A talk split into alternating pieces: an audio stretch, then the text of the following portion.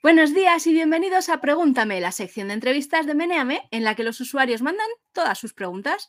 Hoy tenemos con nosotros a Diego San José, un guionista que ha participado en series como Bota Juan y películas como Super López, Fede Tarras, Ocho apellidos vascos y catalanes, Tenemos que hablar, Pagafantas, No controles, vaya semanita. Bienvenido, Diego, ¿qué tal? ¿Qué tal? ¿Cómo estáis? Buenos días. Un saludo a todos los que estén conectados, que espero que sean más de dos personas. Son 131 eh, ahora mismo.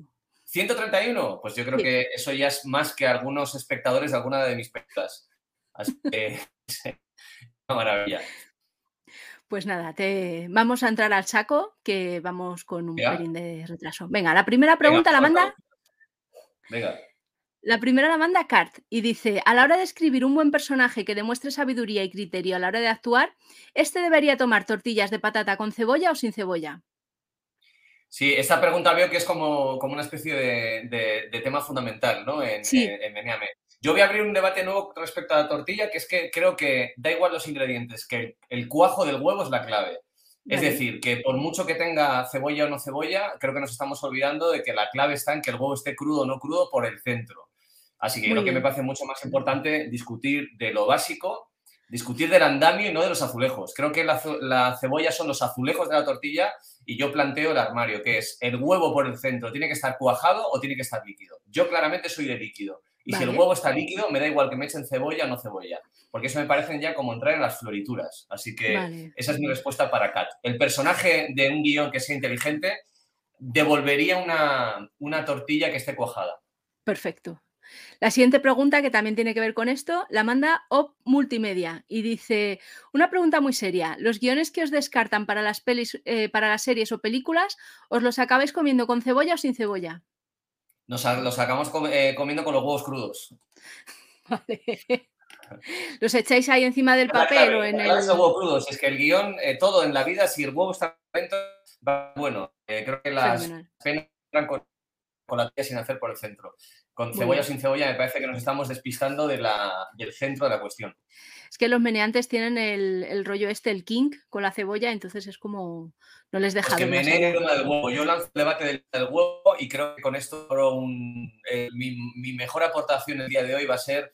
Aparquemos el tema de la cebolla, lo pausamos, es un tema importante, pero lo dejamos pausadito y nos abrimos al tema del huevo cuajado, que ahí sí que, además noto muchas diferencias entre, entre Euskadi, que es donde yo he crecido, y Madrid, por ejemplo, que eh, cuando yo llegué a Madrid hace cosa de 15 años, eh, todas las tortillas estaban súper cuajadas, eh, tan cuajadas que a mí me daba igual que tuvieran cebolla o pimiento, porque si el, huevo está cuajado, a mí no me interesa la tortilla. Y en cambio en Euskadi siempre se han comido con, el centro bastante poco cuajado. En los últimos años, sino que, que en Madrid también están tirando esta técnica, la, están dejando más, menos huevo. Creo que la lista de España por parte de Euskadi va a llegar por el lugar menos esperado, que es por la cocción del huevo en la tortilla patata.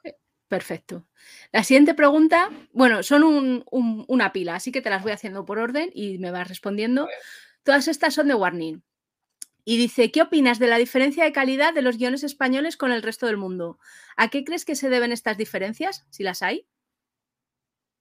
Bueno, yo creo que la diferencia de calidad en los guiones, estrictamente los guiones, eh, no, es tanta. donde sí uno puede notar una diferencia que no es de calidad, que es de medios, es en el, poder de producción. Es, decir, el mismo guion evidentemente luce mucho mejor eh, si el aparataje que tiene alrededor es de 100 millones de dólares que si hacen la película con 3 millones de euros, como los hacemos aquí. Eh, creo que es una ventaja, ¿no? El hecho de, de cuánta estructura económica tienes. El dinero que hay detrás de una película no solo es importante de cara, de cara a los medios de producción, sino que el tiempo que va a estar escribiendo un guionista su película no es el mismo cuando un guion cuesta X que cuando cuesta 10 veces más. Es decir, eh, los meses de vida que uno puede dedicar al mismo proyecto son mayores cuanto más dinero hay destinado a la escritura. Evidentemente en Estados Unidos, por seguir con la comparación, hay muchos más recursos para escribir un guion. Así que creo que eh, la comparación justa sería ver cómo hacen eh, los norteamericanos una película con los miembros españoles y creo que ahí eh, creo que la comparación sería injusta para nosotros, que creo que lo haríamos bastante mejor. Yo estoy muy orgulloso de, no de mi trabajo, sino del trabajo de mis compañeros de generación y puedo citar varios guionistas españoles que admiro y en cambio te puedo decir tres o cuatro guionistas norteamericanos que, que tenga identificados. Y, ya te digo que yo esa comparación no la veo, no la veo de, un calibre sensato, sería como comparar eh, al Milán con el equipo de tu pueblo. Sí, que el Milán le va a ganar, bueno, posiblemente sí, pero eh, siendo equitativos creo que la base que nosotros manejamos no tiene nada que envidiar, al menos los guiones. ¿eh? Yo, yo quiero defender aquí al guionista español. La siguiente pregunta es, si pudieses hacer una película de cualquier guion sin que el dinero fuese un problema, ¿de qué sería? Bueno, el dinero suele ser un problema muy complicado para una cosa que a mí me gusta mucho, que son las historias que no ocurren en el presente. Eh, lo que es muy caro de contar es cuando de repente, y no me refiero a irte a la Edad Media, ¿eh?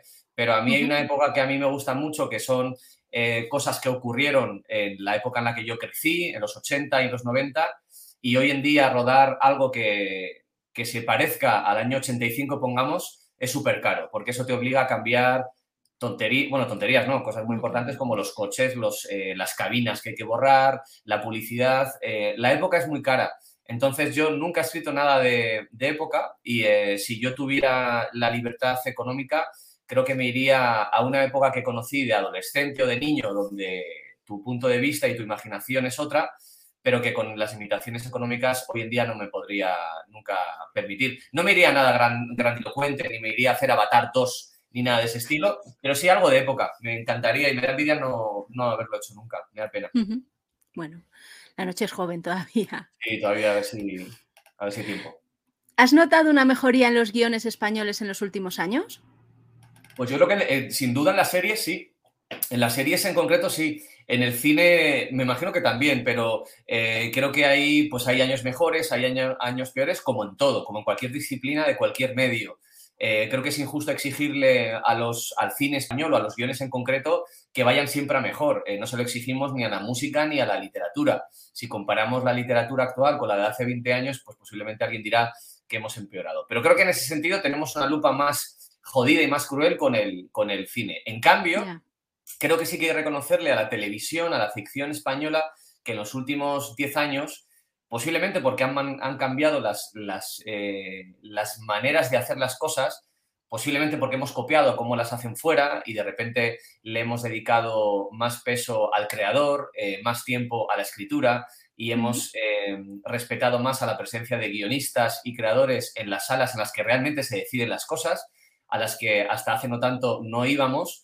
Eso creo que, que ha hecho que en los últimos años hay series españolas que sí que creo que de manera bastante objetiva y sin que parezca yo partícipe de este momento, eh, creo que cualquier espectador con un poco de sensatez reconocerá que se están haciendo cosas, al menos en otros tonos, eh, al menos en otros formatos y tocando temas que tal vez no se tocaban hace, hace no tanto tiempo. Así que en ese sentido sí que creo que ha habido un, avance y sí que creo que al menos nosotros nos lo tenemos que reconocer entre nosotros. Eh, es verdad que luego que el público lo reconozca siempre es más complicado y creo que el público, específicamente con la televisión y con el cine español, siempre nos ha exigido mucho y está bien que así lo haga, pero no podemos vivir siempre pensando que somos un desastre y que somos un truño, básicamente porque es imposible ser tan malo como, como que siempre hagamos las cosas mal. Creo que algunas veces haremos las cosas bien y creo que en televisión en los últimos años se están haciendo las cosas, hay cosas bonitas. La siguiente pregunta, esta tiene como mucha incertidumbre. Nos la mandan un montón de peña, aparte de Warning, que es el primero. Nos la manda VVV, GPR0, Turulo, Peter Petrus. Y dice, ¿cómo llegaste a ser guionista? ¿Crees que otros podrían seguir tus pasos hoy en día? ¿Y algún consejo para empezar a ser guionista?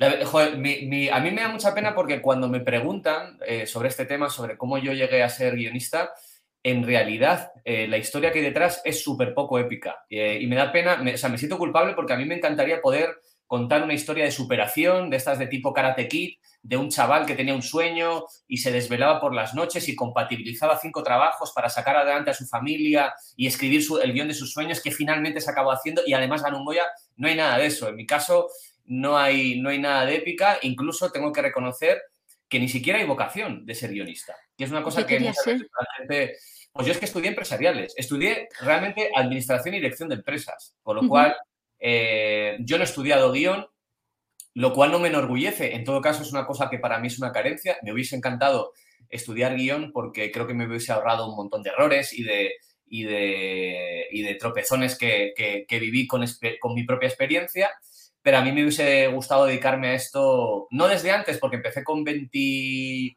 con 23 años, y creo que está bien, pero sí más, sí más formado. Entonces, lo mío es fruto de la casualidad. Y creo que cuando las cosas ocurren por casualidad, no son un buen ejemplo. Es decir, eh, sería un poco tramposo que yo le dijera a la gente estos mensajes de optimismo barato y hueco, que es en plan que si quieres ser algo, pues finalmente el universo, por lo que sea, se confabula y te lo da. Pues no, pues a mí me ha pasado, pero yo no iba hacia el guion y acabé en el guion, pero, pero no tiene por qué ser así. Entonces, en ese caso, yo lo que siempre recomiendo es lo más normal, que es eh, recomendarle a la gente la vía más sensata, realista y práctica de conseguir las cosas, que es eh, formarse y estudiar para ello.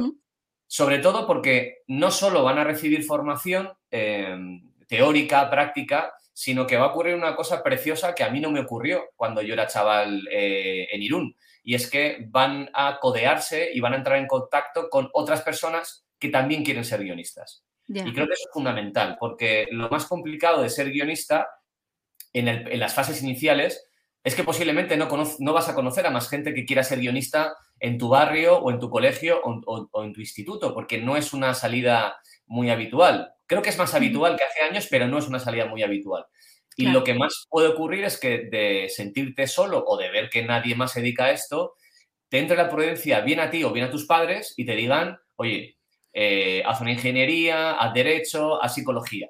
Entonces creo que un máster, eh, unas clases de guion, te van a permitir hacer piña con otras personas de tu edad que tienen la misma ilusión. Y creo que si ves a la gente alrededor ilusionada, al menos sirve para que tú no te sientas un bicho raro. Y creo que no sintiéndose un bicho raro, uno está más cerca de lograr lo que, lo que desea. Así que yo diría que estudien. Yo suelo dar clases en, en, en másters y en, y en, cursos de guion eh, y la verdad es que es un placer eh, ver que cada vez hay más gente interesada en el guion, porque hasta hace muchos años la gente quería ser director, básicamente.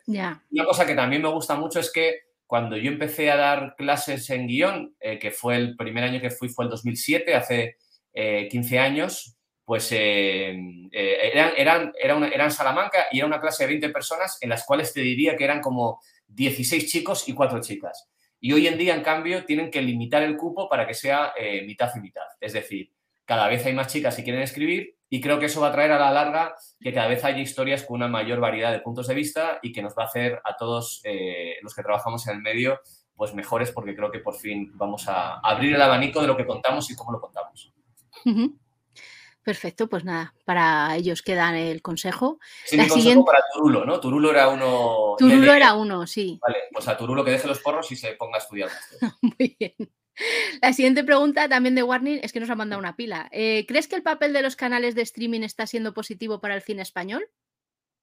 Pues creo que más que para el cine, que no lo tengo tan claro, la serie sin duda. Es decir, es un poco lo que decía antes, las plataformas han traído un tipo de televisión en la que se permiten arriesgar más. Entonces, de repente hablan de temas eh, desde puntos de vista y con tonos que hasta hace unos años la televisión en abierto, la televisión tradicional con la que hemos crecido todos, que es la televisión gratuita, que dan todos los días la serie, la película, lo que sea, tal día, tal hora, y tienes que estar a tal día, tal hora en el sofá viéndolo, pues eso ha cambiado. Y no solo ha cambiado en que lo ves cuando tú quieres, sino que ha cambiado en que esas plataformas te permiten contar cosas que antes no se permitían contar. ¿no? Yo creo que todos recordamos esas series de 70 minutos, muy largas, donde hay un montón de personajes y además hay personajes como de todos los estratos, ¿no? Están los chavales jóvenes, están los abuelos, está la clase alta, la clase media. Pues bueno, era porque se intentaba llegar a todos los públicos posibles en, una sola serie.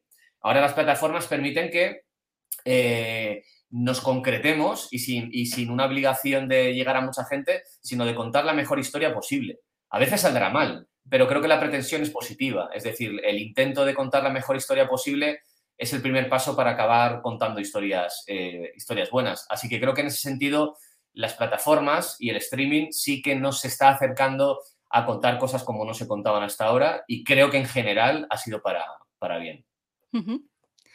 Eh, la, la, siguiente pregunta, yo creo que, mira, Warning, luego te las cojo y te las vuelvo a hacer al final, porque así ¿Tiene muchas warning o qué? ¿Qué? Tiene muchas warning este. Tiene otras dos más, pero vamos a ah, pasar para que haya más gente que entre. Format C. Eh, ¿Cómo va a ser la temporada 2023? Porque estáis subiendo el listón mucho desde 2019 los guionistas. Pues mira, la, temporada 2023 yo no la tengo tan clara porque me, o sea, tengo muy claro que, la 2022 va a ser una cosa alucinante, en concreto en cine. Eh, creo que el año 2022 va a ser un, año histórico para, para las películas eh, que se hacen aquí. De hecho, ya lo ha empezado siendo con, con que Carla Simón ha ganado el primer oso en Berlín eh, desde hace como 40, 30 y muchos años. Y eso me parece un logro alucinante, no solo por, volver a ganar un galardón en un festival tan importante, sino además que lo haga una chica y una chica tan joven, ¿no? Pero es que no solo es Carla Simón, es que este año eh, nos esperan películas de Pilar Palomero, de Alberto Rodríguez, de Carlos Bermud. Eh, nos esperan muchas películas que van a ser muy importantes. Eh, se habla de que tal vez volvamos al Festival de Cannes, que sería lo máximo. Estoy seguro que estaremos en Venecia. Estoy seguro que, volveremos también a tener buenas películas en San Sebastián. Con lo cual, en 2023, lo que sí que puedo pensar, y que no es ninguna hipótesis loca, es que la gala de los Goya va a reunir a cinco o seis películas que hubiesen ganado por separado si cada una hubiera ido en un año diferente. Y eso me parece una noticia alucinante. Así que, así que yo como espectador y ni siquiera como guionista tengo muchas ganas de disfrutar del cine de, del 2022 que recogerá premios en el 2023. Qué maravilla. La siguiente nos la manda, el perro se llamaba Mis Tetas. Y dice, buenos días, tardes, noches, Diego, gracias por participar. Es importante que el autor exponga su intención con la obra por medios externos a la misma cuando Ah, esto es una pregunta entera, es que no me ponen los. ¿Es importante que el autor exponga su intención con la obra por medios externos a la misma cuando el espectador ha entendido su obra de forma diferente? Bueno, yo creo que, que no, o sea, es decir, que, si la ha entendido de forma diferente, eh, o bien ha fracasado el relato o el relato era lo suficientemente ambiguo como para tener más una interpretación. Pero creo que una vez que una persona eh, ha visto una película, ha visto una serie, ha leído un libro o lo que sea, eh, esa es la interpretación que vale. Si el autor necesita explicar lo que quiso contar, es que lo contó mal. Entonces, si lo contó mal, pues no queda, no queda otra que, intentar aprender de los errores y hacerlo mejor en, la siguiente, en tu siguiente obra, la que sea. Pero, pero es como los chistes, ¿no? Además, la pregunta la ha hecho alguien que se llamaba Mis Tetas, ¿no? El perro se llamaba Mis Tetas, todo pues junto. como los chistes, que si lo que explicar, yo creo que es mejor contar otro. Básicamente es esa mi... Es como si la pregunta me funciona igual si me dicen, oye, si cuento un chiste y no lo han entendido, ¿debería explicarlo por vías externas al chiste? Y yo diría, no, deberías contar otro. Es que has contado mal ese chiste y vete a por otro. La siguiente pregunta, que la manda también el mismo usuario, dice, ¿cómo lidias con la extendida idea de que todos los guiones son variaciones de seis tropos? ¿Tan difícil es salirse de esos o son universales? Bueno, son universales, está claro, y que, y que las grandes historias eh, se pueden resumir en, seis esquemas, incluso hay gente que dice menos, es una cosa eh, que, está bien a nivel teórico, pero creo, creo que no afecta al disfrute de las historias. Es decir, creo que nos pueden contar la misma historia esquemáticamente, siendo la misma historia, eh, a través de tres personajes distintos y disfrutarla como si fuera la primera vez. Lo digo sobre todo porque creo que las historias son buenas y emocionan o divierten o asustan o entristecen en función de los personajes que la protagonizan y los personajes sí que son infinitos. Eh, ¿Quiénes son los que recorren esos seis viajes? Eh, creo que es más importante que el viaje que recorren. Y creo que cuando un personaje es bueno, podría hacer los seis viajes que querríamos acompañarle en esos seis viajes. Así que me parece que eh, los viajes son limitados, pero los personajes son infinitos y los que contamos historias deberíamos fijarnos más en quién recorre las tramas que en las tramas. Así que no, posiblemente como respuesta sí se pueden resumir en seis, y no pasa nada porque se pueden resumir en seis. Perfecto. La siguiente nos la manda Oce Luis y dice, buenas, ¿hasta qué punto funcionan las viejas fórmulas a la hora de escribir un guion? O dicho de otra manera, ¿cuánto de riesgo asumes y cuánto aseguras?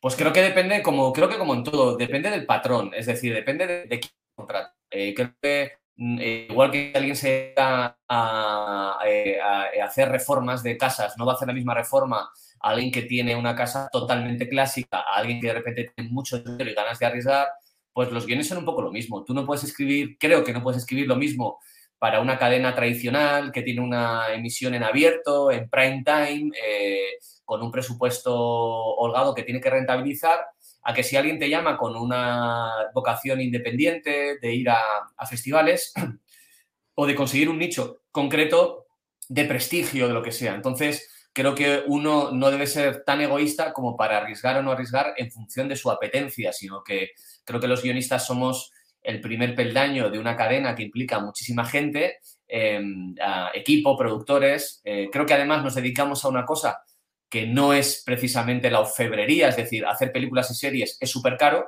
con lo cual hay que, hay que escuchar lo que buscamos como equipo y hay que adaptarse a ello. Eh, así que te diría que arriesgo en función de qué, de qué es lo que busco. Pues eh, en, las, en las series, lo último que he hecho son series para HBO Max, eh, y para TNT, pues ahí arriesgo mucho más que si hago una película para Telecinco que se va a estrenar en 500 cines.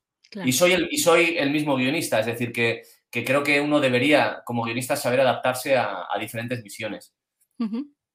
La siguiente pregunta que también la manda José Luis dice: ¿Te sorprendiste por el éxito de ocho apellidos vascos, siendo como es la típica comedia de enredo? ¿Por qué crees que funcionó tan bien? Em, bueno, e-, evidentemente nadie se esperaba el éxito de, Ocho Apellidos Vascos y creo que eh, que sea la típica comedia de enredo no solo no era un motivo para esperar que no funcionase, sino que precisamente las típicas comedias de enredo funcionan popularmente de manera especial. Lo sorprendente hubiera sido que hubiésemos tenido ese éxito haciendo un original drama familiar. Es decir, que sea una típica comedia de enredo fue el primer peldaño para, para el éxito, así, así que en ese sentido ninguna sorpresa. Pero sí que es cierto que no, que eh, ninguna persona del equipo eh, barajaba la posibilidad de hacer la película, eh, una película tan taquillera y que a todos nos pilló, nos pilló por agradable sorpresa. Y de hecho te diría que, todavía a día de hoy a mí me sigue pillando por sorpresa. No por la película, sino porque, porque uno nunca espera verse en un buque tan grande. Es decir, yo como guionista no estaba preparado o no estaba concienciado para para verme ahí, para verme haciendo un éxito tan grande. Y han pasado ocho años y sigue siendo una, agradable sorpresa. Es decir, eh, creo que toda la vida va a ser una agradable sorpresa. Eh, recordar que estuvimos ahí, que pasamos por allí y que hicimos que mucha gente que no iba al cine volviera al cine. Así que, y creo que le hicimos un favor, eh, no, tan, no sé tan, si tanto a espectadores, pero desde luego sí a las salas de cine. Y yo que he crecido yendo al cine en salas de cine, no viendo series en mi portátil, pues creo que le tengo una deuda emocional y educativa a esos sitios cada vez más exóticos. Así que en ese sentido, felicidad por esa sorpresa tan caída del cielo. Fenomenal. La siguiente nos la manda Pagano y dice, ¿cuál es el punto de hacer secuelas de éxitos recientes o remakes de otros menos actuales cuando hay miles de libros con argumento original ingenioso que aún no han conseguido llegar a la gran pantalla? En lo básico, entiendo que motivos económicos y apuestas por un caballo ganador, ¿No existe alguien con un poco de cabeza en el gremio para entender que terceras partes pueden llegar a ser cansinas? Bueno, pues es que, fíjate, es que esta pregunta me sorprende que nos la hacen a los que hacemos las películas, porque creo que eh, debería hacérsela a sus amigos y a sus familiares. Y posiblemente se encontraría que la gente, evidentemente, en los últimos años ha ido más a ver secuelas y ha ido a ver películas de, de, bueno, de series basadas en cómics o en éxitos editoriales contrastados que a nuevas historias o a nuevas películas o a libros supuestamente más ingeniosos eh, que, que, él cree que hubiese ido a ver tanta gente. Hay que recordar que detrás de las películas, y sobre todo de esas películas tan exitosas, hay millones de euros en juego. Eh, hay alguien que arriesga millones de euros. Entonces, em, yo desde este despacho que estáis viendo, desde mi cabeza de guionista, podría tener la arrogancia de explicarle a alguien que arriesga, arriesga millones de euros qué películas debería hacer. Pero, pero no me atrevo, porque creo que yo debería hacer las películas que yo quiera y la gente que maneja esas películas, que no soy yo y que no he participado tanto en ese tipo de formatos, debería hacer las películas que, ellos quieran. Y las películas que quieren hacer son las películas que la gente luego demuestra que quiere ver. Es decir, que lo que no va a ocurrir nunca es que se hagan secuelas y terceras partes si las secuelas y las terceras partes se estrellan en taquilla. Lo que ocurre es que somos los espectadores los que legitimamos que se hagan esas películas eh, así, que, así que creo que habría que hablar con los espectadores y no con quien hace esas películas, porque las hacen porque hay gente que quiere verlas. Así que en ese sentido creo que el reto debería ser intentar que las secuelas sean lo mejores posibles, porque lo que está claro es que se van a seguir haciendo. Así que lo siguiente sería, oye, intentemos que, además eh, pues sean buenas películas. La siguiente pregunta la manda Harl 8000 y también un tío feliz. ¿Por, qué crees que hay tanto odio hacia el cine español por parte de los espectadores nacionales? Bueno, pues esto viene de, es, un, eterno tema ¿no? político, ¿no? que está vinculado a... Eh, eh, vivimos en un país que está muy, muy polarizado, casi en, dos vertientes, ¿no? ni siquiera muchas más. Básicamente dos vertientes, eh, esas dos Españas supuestamente irreconciliables, que espero que algún día esto no se cumpla, pero en una de esas dos Españas parece, parece que se ha colocado al cine y que se ha utilizado como arma arrojadiza básicamente para, eh, para formar parte otra vez de ese eterno puzzle en el que hay una España que le cae mal la otra y hay una que le cae mal la primera, con lo cual es un círculo que nunca, que nunca acaba. Creo que el cine es una cosa súper diversa y que creo que evidentemente eh, se hacen tantas películas y tantas series que es muy miope pensar que todas esas películas y todas esas series pertenecen a un tipo de España. Eh, así que creo que el, interés de, de, generar esta animadversión al cine pues viene de hace mucho tiempo, viene de, una cosa política que luego yo desde dentro del cine o desde dentro de la televisión no veo tanto, porque yo cuando quedo con gente para hacer películas o para contar historias, no recuerdo haber hablado de política. Es decir, básicamente eh, recuerdo haber hablado de historias y de personajes y cada uno tiene sus filias y sus ideologías que aplicará cada cuatro años cuando va a votar, pero creo que no todo el cine es político y creo que hay historias que no lo son. En cambio, como que todo el cine sí que está metido en el mismo saco. Pero esta animada versión creo que tiene razones meramente eh, políticas, porque creo que hay un espectador que no le gusta el cine español, que es el mismo espectador que no ve cine español, con lo cual no le gusta algo que no consume. Eh, o, que, o que consumió hace 20 años, con lo cual no tiene la perspectiva para juzgar lo que se está haciendo en los últimos años. ¿no? Es como si, a, la misma a la misma pregunta, yo digo que no me gusta la tortilla de patata con cebolla, que la odio y no la he probado, pero aún así la odio, porque considero que la cebolla es mi rival. ¿no? Pues bueno, pues creo que es una cosa tan absurda como que hay tortillas eh, de patata con cebolla que están bien y otras que no están bien. Entonces, bueno, a mí me da lástima porque como creo que el cine eh, y en general contar historias en cualquier formato es una cosa casi mágica, casi entrañable, que a mí me recuerda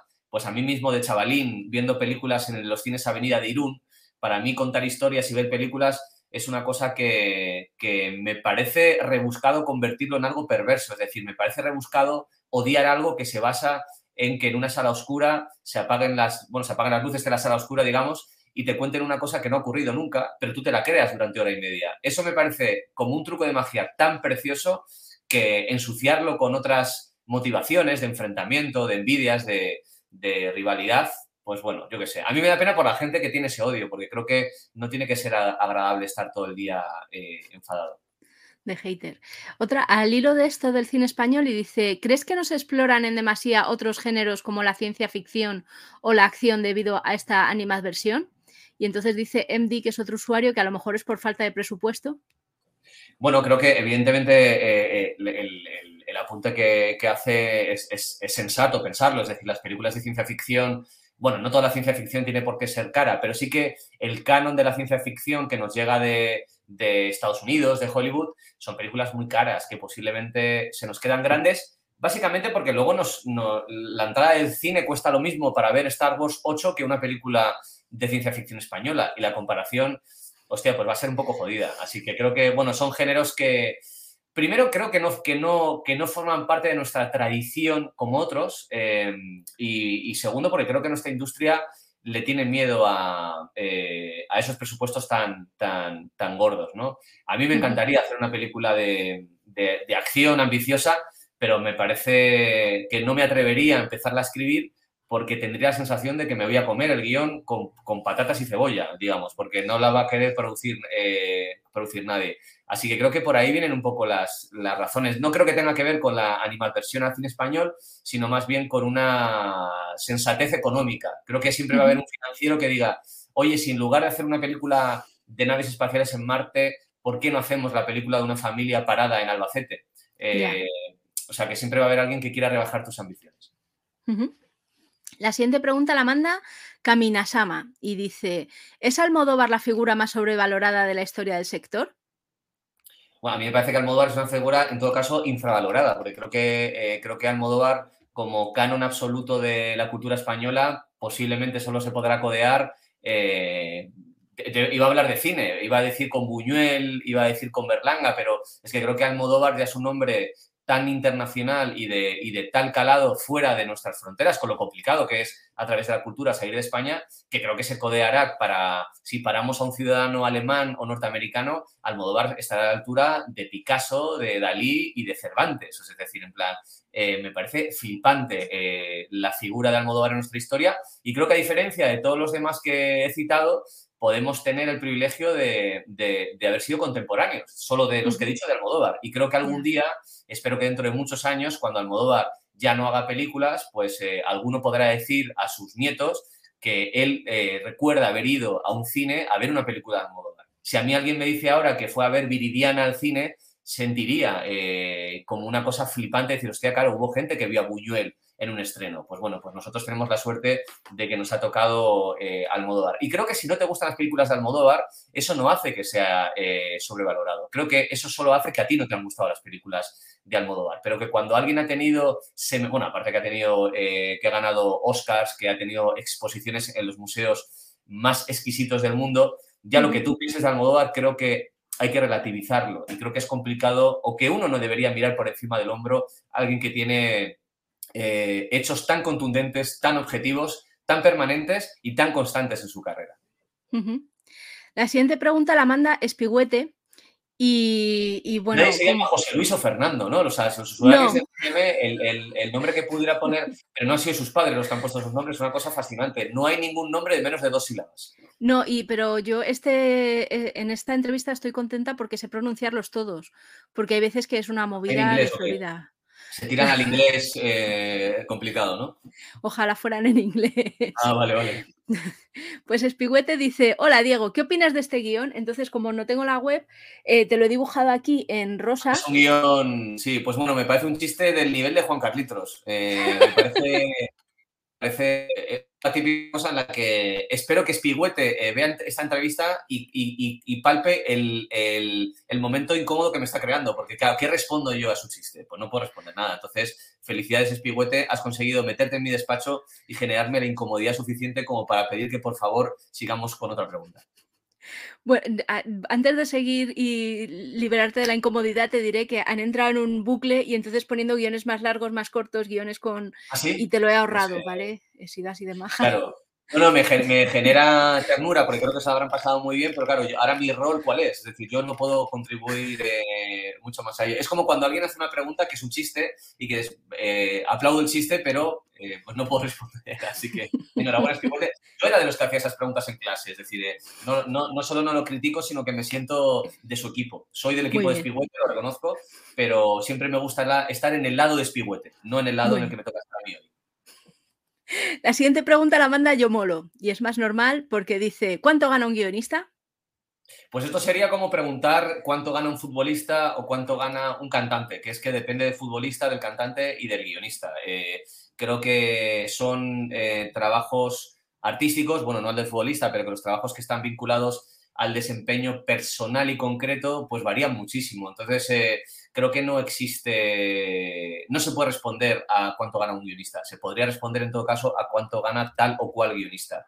Creo que es un trabajo en el que al principio no se gana mucho, creo que al principio los guionistas, eh, sobre todo desde, hace unos años, tienen que superar esa barrera que es la barrera del guionista junior, la barrera del, auxiliar de guion, de becario de guion de alguna manera, y que creo que es un tránsito eh, complicado porque uno empieza a cobrar más o menos bien después de esa, de barrera. Y esa barrera uno la supera cuando más inseguro se siente y cuando más vulnerable está. Con lo cual es como que en la peor época de tu vida como guionista, además es cuando menos cobra. Pero cuando luego las cosas, si te van bien, porque nadie te garantiza que te vayan a ir bien, y si trabajas y si demuestras como un cierto talento, creo que luego sí se puede vivir de, tu escritura, de tus ideas, que no deja de ser algo eh, eh, casi mágico, porque que alguien te ingrese un dinero a fin de mes por teclear una cosa que no existía y que solo está en tu cabeza, creo que es algo que a mí me sigue llamando la atención todavía a día de, a día de hoy. Yo hoy en día puedo, afortunadamente, soy de esos guionistas españoles que pueden vivir únicamente de escribir, que no son tantos, así que me siento eh, privilegiado y con mucha suerte y con muy afortunado pero bueno, creo que es un trabajo en el que al principio hay que picar mucha pala para, mucho pico y pala, perdón, para, llegar a, vivir de, vivir de ello. Pero responder de cuánto cobra un guionista es una cosa tan abstracta que no hay una respuesta concreta. Vale. Eh, la siguiente pregunta la manda VVV y dice, me consta que los, que los guionistas estáis explotados. ¿Crees que esa es una de las razones por las que no hay buena calidad en los guiones? Eh, a ver, la pregunta tiene como trampa porque yo no creo que no haya calidad de los, en los guiones. Y la primera parte de la, de la pregunta me, me, parece confusa porque ¿quién no está explotado? Es decir, no sé a qué se dedicará él, pero no sé quién no está explotado. Yo no me siento explotado. Yo siento que curro mucho porque me gusta mucho escribir y es eh, una de las parcelas de mi vida donde me siento eh, pues más cómodo, más me divierto más y que encuentro más adrenalina y alicientes, ¿no? Pero no creo que los guionistas eh, estén más explotados que, un comercial, que un eh, vendedor o que un camarero. Lo que pasa que creo que, así son las condiciones en las que todos más o menos nos encontramos. ¿no? Creo que todos más o menos estamos devorados por nuestros trabajos. Pero no creo que los guiones sean malos. De hecho, eh, habría que comparar el desempeño medio de un guionista español con el desempeño medio de un comercial o de, o de un camarero. A mí seguro que me han puesto peores cafés con leche o me han tirado peores cañas que los guiones medios que suelo ver en, el cine o la tele española.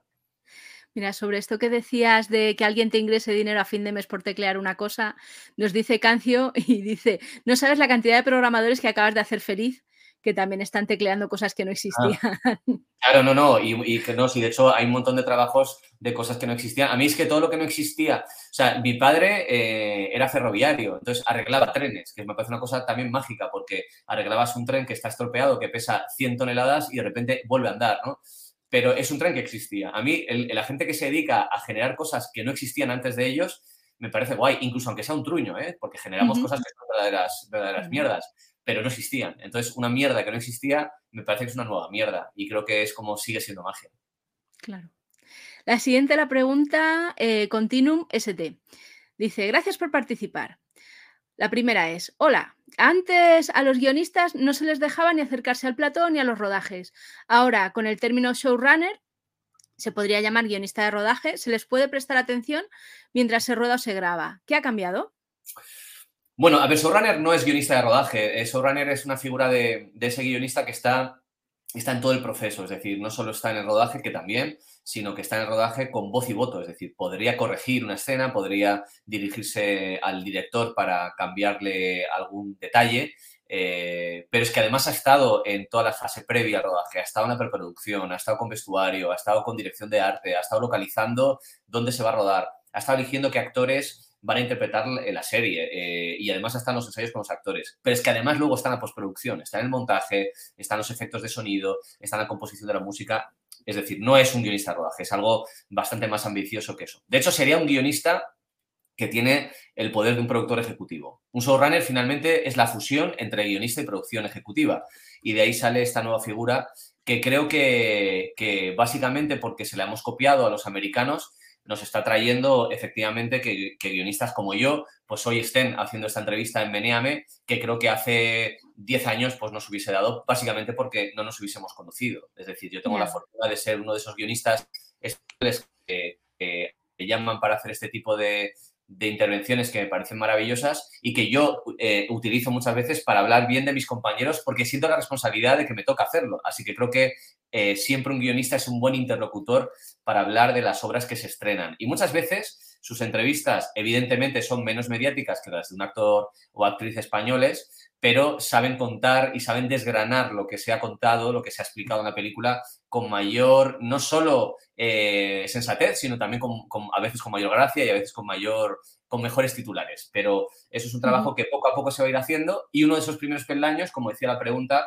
es la llegada a España de la figura del subrunner. Bueno, yo te diré que tengo varias amigas que son periodistas de series y todas me dicen que con quien tengo que hablar de todo esto es con los guionistas. Claro, es, que es, es, una cosa que poco a poco, fíjate, me alegro mogollón pues, que te lo digan tus amigas. Eh, yo fíjate que pensaba que es una cosa que se va a ir poco a poco instalando y que poco a poco los periodistas sí se van a dar cuenta de que en una entrevista van a sacar muchas veces mejores reflexiones y van a sentirse eh, que están eh, entregando a su medio una entrevista mejor porque eh, la reflexión es que esconde un guionista, y no es que seamos más listos, es que es una explicación súper llana, que es que el guionista ha estado como un año, un año y medio, a veces más tiempo, dándole vueltas a la cabeza a la historia que finalmente se estrena. Pero no puede haber una persona en el equipo, de 200 personas que forman un equipo de una serie o de una película, que haya dedicado tanto tiempo. Así que no se trata ni de inteligencia ni de ser más o menos listo, se trata de meter horas. Al final todo es tan sencillo como que el guionista es el que más tiempo ha pasado con el material. Así que si alguien levanta la mano y tiene una pregunta, no se me ocurre que en la sala pueda haber alguien con una respuesta más atinada que la del que lo escribió. Así que en ese sentido creo que, creo que es un avance. Bueno, está Elon Musk ahí como súper picado preguntándonos una y otra vez que si te consideras un guionista junior o senior. Eh, excesivamente senior, yo ya me veo súper mayor. Eh, yo eh, tengo 43 años, con lo cual yo fui guionista junior y me parece una época preciosa de mi carrera, a la que tengo mucho niño, nostalgia, pero pues bueno, pues ya, yo creo que solo el que ya vive de escribir únicamente en España es guionista senior tenga la edad que tenga, porque son pocos los que desgraciadamente pueden hacerlo sin compatibilizarlo con otras eh, trabajos o, con, estudiando otra cosa, que creo que el guionista senior es aquel guionista que, vive de escribir. Fenomenal.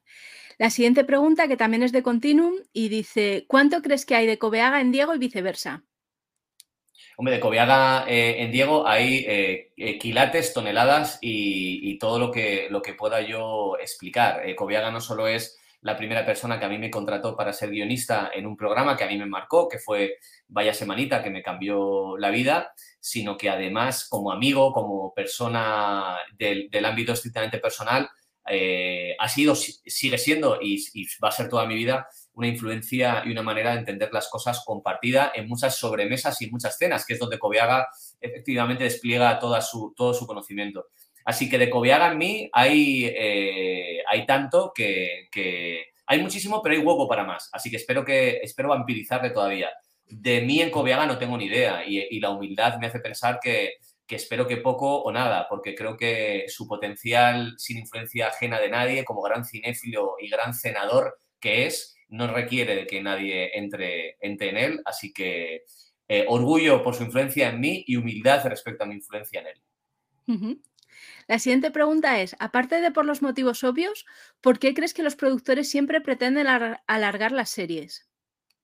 Pues yo creo que por los motivos obvios. Es decir, yo creo que me encanta que muchas preguntas de Meneame la propia pregunta incluye la respuesta que quiere escuchar el que hace la pregunta. O sea, es como del imperio de, periodismo, ¿no? Entonces, la pregunta tiene la respuesta. Pues la única razón por la que estirar en exceso una serie, digo en exceso porque hay series que efectivamente sus personajes y sus conflictos sí justifican que la serie dure más. Es decir, una serie no es larga o corta en función del número de temporadas, es larga o corta en función de lo que está contando. Entonces habrá una serie de cuatro temporadas alargadísima y una serie que lleve 17 años en antena que no está alargada. Así que ese no sería el criterio que a mí me sería fiable. Pero evidentemente, sean cuatro temporadas o sean 17 años, está claro que hay series que de manera indiscutible están alargadas. Pero es que hay series que son exitosas y hay gente que va a querer siempre seguir haciéndolas.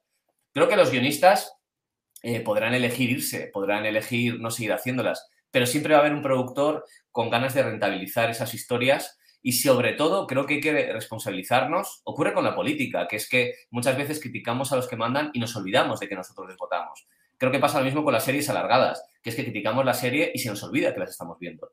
Entonces creo que somos los espectadores muchas veces los que también de alguna manera eh, fomentamos que haya series que duran más o menos. Y a mí me parece genial que si una serie está teniendo éxito, dure. ¿Por qué no va a durar? Si tú no quieres verla, pues no la veas. Y cuando llegue el día en el que mucha gente tenga la misma reflexión que tú y deje de ver esa serie, no te preocupes que la serie va a dejar de existir. Es decir, que, tú tienes ahí el, poder de, decisión. Vale, estamos a 47, ¿vale? Que sé que solo tenías hasta la una. así que vamos, y si no, pues si te tengo que traer otro día, pues y tienes el hueco, invitado sí, Está viendo gente, sí, sí, me están viendo 12 personas de Teruel, lo dejamos, 535 ahora mismo y hemos tenido ah, picos de 800. Perfecto. Así que, ¿Qué, he dicho, ¿Qué he dicho cuando bajado el pico de 800 a 500? que no te gustaba el guion. Ah, vale, vale. No es broma, es broma. La siguiente pregunta eh, es, ¿cuál crees que es la clave del éxito de una serie o película? Eso es súper complicado porque, eh, de hecho, no creo que nadie lo sepa. Eh, yo recuerdo, fíjate, cuando antes hablamos de ocho apellidos vascos, recuerdo que cuando se estrenó ocho apellidos vascos y tuvo tanto, tanto éxito de, taquilla, pues aparecieron los típicos artículos periodísticos donde eh, te decían las siete claves del éxito de ocho apellidos vascos o, gente desgranando por qué tenían la certeza de que eso había funcionado. Bueno, pues yo creo que yo leía esos artículos fascinado porque pese a haber estado dos años escribiendo esa película junto con Borja Coviaga, yo no tenía ni idea de lo que había funcionado. Y creo que en esos casos es mejor no reflexionar porque eh, no creo que, que haya conclusión. Es decir, si alguien tuviera la explicación a la pregunta que a mí se me hace, se, dedicaría únicamente a hacer éxitos. Nadie haría fracasos. Entonces, como los fracasos siguen existiendo, es evidentemente eh, porque, porque no es tan fácil hacer un éxito. Y creo que los éxitos no hay que celebrarlos desde la explicación, sino desde la fascinación porque hayan ocurrido y dejarlos que, que, ocurran y esperar que ocurran más veces y esperar que a uno vuelva a vivirlos. Pero creo que lo normal, la sensatez, es el fracaso. Creo que lo que uno podría... Eh, el estado normal de las historias debería ser el fracaso. Creo que es complicadísimo poner de acuerdo a las, no sé si son 100, 200, 300 personas que puede haber detrás de una película y creo que lo más sensato pensar es que en una cadena de tanta gente, no solo en algún momento, sino en muchos momentos, las cosas se tuerzan. Así que creo que el fracaso es el estado normal y es el que puedo explicar, pero sería muy arrogante intentar explicar el éxito. Perfecto.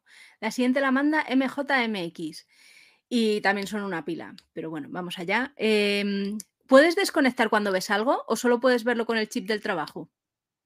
Pues depende en qué fase me pille. Eh, si me pilla en una fase de escritura, de, estar con, algún bache creativo, con alguna cosa que no se resuelve porque me ha dejado por el motivo, es cierto que soy incapaz de ver algo y no tratar de que me resuelva mi duda. Es decir, que si de repente he llegado a una película en la que no sé cómo un personaje va de un punto a otro, y veo una película, me fijo en cómo los personajes van de un punto a otro y trato de que de alguna manera ocurra el milagro de que de repente esa otra película o serie a mí me inspire y me, y me resuelva mi problema.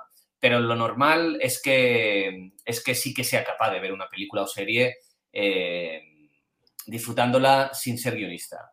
Sí que es verdad que creo que los guionistas en concreto somos especialmente puntillosos, ¿no? Es decir, que cuando vemos un error de guion a nosotros nos, debe doler más que a un espectador medio porque tal vez eh, hemos evitado caer en eso y nos da más rabia cuando vemos que otro cae. Y de la misma manera también nos fascina más un acierto de guion. Es decir, cuando de repente vemos un recurso que nunca habíamos pensado eh, y lo hace otro, también sufres un poco por la frustración de decir, joder, eh, nunca he llegado a ese nivel y tal vez nunca voy a llegar a ese nivel, ¿no? Así que creo que, creo que incluso cuando uno como guionista cree que se abstrae y no está viendo la ficción ajena como algo de comparación, es muy complicado. nos dedicamos a esto. Supongo que cuando un cocinero sale a cenar y va a un restaurante, eh, juzga hasta cómo están dobladas las servilletas. Y eso creo que es normal y es un, es un vicio. Es, un problema de que, de que te dediques a algo que te gusta. Es decir, a mí me gustan las películas, pero como me dedico a esto, posiblemente me perjudique como espectador. Pero también digo que bendita condena, ¿eh? por otra parte. Ya. Eh, la siguiente pregunta, que nos la manda también MJMX con Herlock Solmes. Solms. Bueno. ¿Qué opinas de que le hayan quitado a la tilde a la palabra guion? Pues es, va sigue gustando a veces, ¿verdad? me parece un poco. Me da un poco igual, en realidad. Es como, el, es como un, es un debate en el que no tendría yo una opinión muy formada.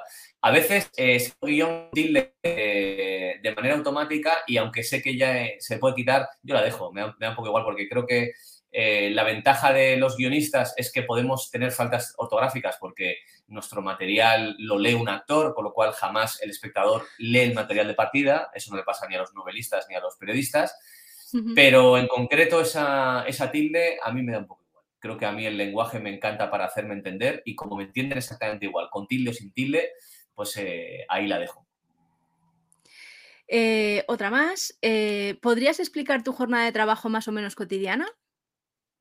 Pues en, este despacho en el que veis es donde escribo, pero en realidad lo que yo hago, o sea, cuando yo tecleo es la última fase de mi trabajo, es decir, solo tecleo cuando tengo certeza de lo que quiero de lo que quiero escribir. Y para llegar a, a este despacho tengo que tener muy claro un esquema de lo que voy a teclear. Eh, digamos que yo no me enfrento a la página en blanco porque, porque cuando abro el ordenador es para mecanografiar algo que ya he decidido que ocurra. Así que eh, una jornada mía de trabajo eh, implica pasear, implica hacer ejercicio, implica a veces quedar con otros guionistas en una cafetería, en una oficina para discutir Así que creo que detrás de una escritura de guion lo que hay mucho, mucho, mucho es de, es de hablar. Eh, creo que aunque nuestro trabajo sea escribir guiones, al menos en mi manera de hacerlo, te diría que sobre todo hablo guiones, hablo los guiones, hablo las historias, hablo los personajes, hablo lo que, lo que ocurre, lo que estaría bien que dejase de ocurrir. Y finalmente, al final del trabajo, y a veces son meses, eh, se teclea. Pero digamos que hay un día me despierto y lo que hago sobre todo es pensar.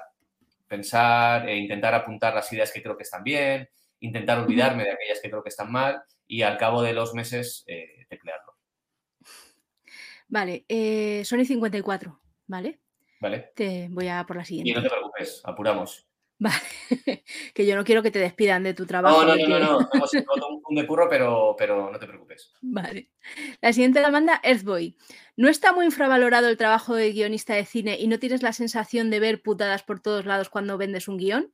En el sentido de que hay 58 personas que quieren meter baza, modificar, plasmar su visión, intercambiar personajes y al final la historia que puede llegar a ver el público no se parece demasiado a lo que habías escrito. A ver, es verdad que el, guionista de cine eh, tiene, las cosas más complicadas que el guionista de tele. Es, verdad que en el cine creo que se le tiene menos, menos cariño al, material de partida. Eh, es verdad que en el cine el guionista llega a un momento dado en el que ha entregado su material y se, y se, despide, del, equipo y ya deja que la película siga.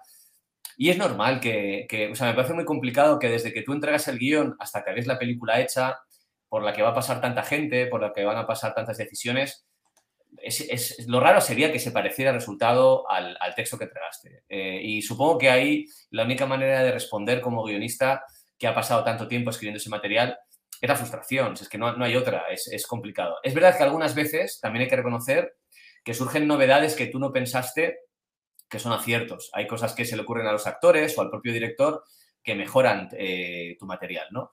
Pero bueno, sí que muchas veces en cine el guionista está bastante vendido, está bastante desvalido.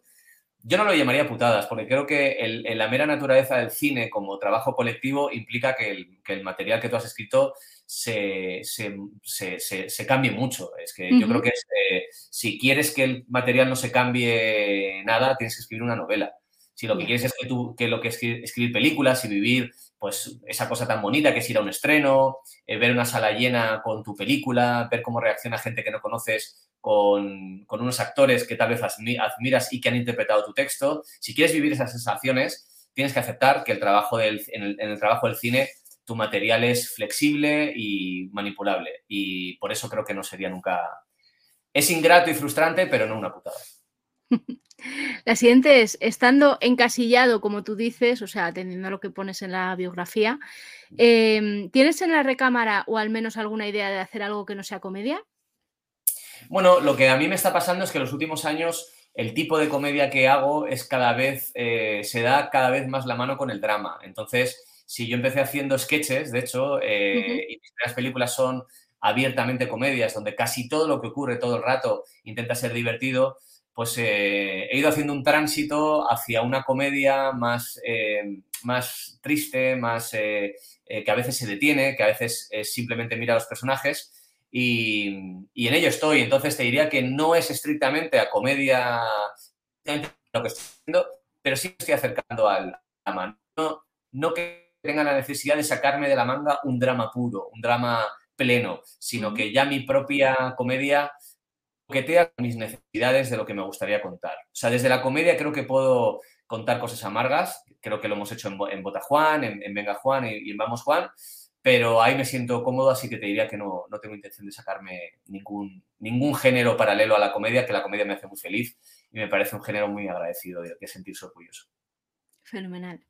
Eh, vale, te hago la última y, luego te pregunto próximos proyectos. Te lo vas pensando. Eh, ¿Podrías recomendar alguna lectura para los que empiezan a ser guionistas? Pues yo, fíjate, las lecturas que hay de libros de guion no soy muy fan y de hecho incluso creo que es frustrante. Diría que no lean los libros habituales de guion porque creo que despistan mucho, son muy enrevesados, incluso alguien podría no querer ser guionista si los lee. Pero hay un libro que está muy bien, que se llama, solo uno, ¿eh? pero que es el mejor claramente. Se llama Cuéntalo bien, de Ana Sanz Magallón, que es un manual muy finito, súper eh, concreto, súper práctico, de sentido común, que de hecho es un libro sobre aplicar el sentido común a las historias y creo que si alguien lee ese libro, sí va a querer contar historias y sí va a querer mejorar en el, en el guion. Yo solo me compraría ese y lo que haría después es eh, ver películas, ver series e intentar entenderlas, intentar eh, desgranar qué hay detrás de una historia, por qué funciona una historia, por qué no funciona esa historia. Y, pero ningún libro más. Vale. Eh, pues nada, te quiero preguntar cuáles son tus próximos proyectos o si estás en alguna peli o la próxima temporada de Botajuan o, o el spin-off de, Juan, Carlos. No, pues mira, no, hay, no hay más temporadas de Botajuan, le, le dimos el final soñado por la parte creativa, es decir, nosotros elegimos acabar la historia de Juan Carrasco con Venga Juan y, además estamos muy contentos de cómo ha quedado, han quedado los personajes y cómo ha quedado el final, así que tenemos la tranquilidad de haber acabado una historia como nos hubiese gustado acabarla. Y ahora estoy empezando a escribir una serie nueva, eh, así que todavía, y, me refiero a que llevo un mes escribiéndola, o sea que todavía es súper inicial para, para contar incluso de qué va, porque va a cambiar mil veces, pero digamos que el siguiente proyecto es escribir esta serie eh, escribirla durante todo este año para poder grabarla el, año que viene y, ojalá estrenarla también el año que viene en el 2023. Así que estaré encerrado todo lo posible en este despacho para intentar contar algo interesante y que lo veáis el, año que viene todavía. Genial. Muy bien, pues eh, muchas gracias. Si quieres, hablamos para terminar las preguntas que se nos han quedado, que se nos han quedado más de la mitad, tenía siete páginas y hemos hecho tres. ¿Así? Ah, pues yo, feliz. De hecho, la semana que viene la tengo bastante más flexible que esta. Muy bien, pues eh, hablamos y nada, muchas gracias. A los demás os vemos a todos el viernes a la una en el Bermú de todos los viernes de Meneame y nada, hasta luego. Oye, pues un placer. Un saludo a todos. Que vaya bien la semana. Chao. Chao, hasta luego. Si has llegado hasta aquí y tienes ganas de más, suscríbete a nuestro canal para estar al día de todas las entrevistas. Y si solo estás aquí por las noticias, te esperamos en meneame.net.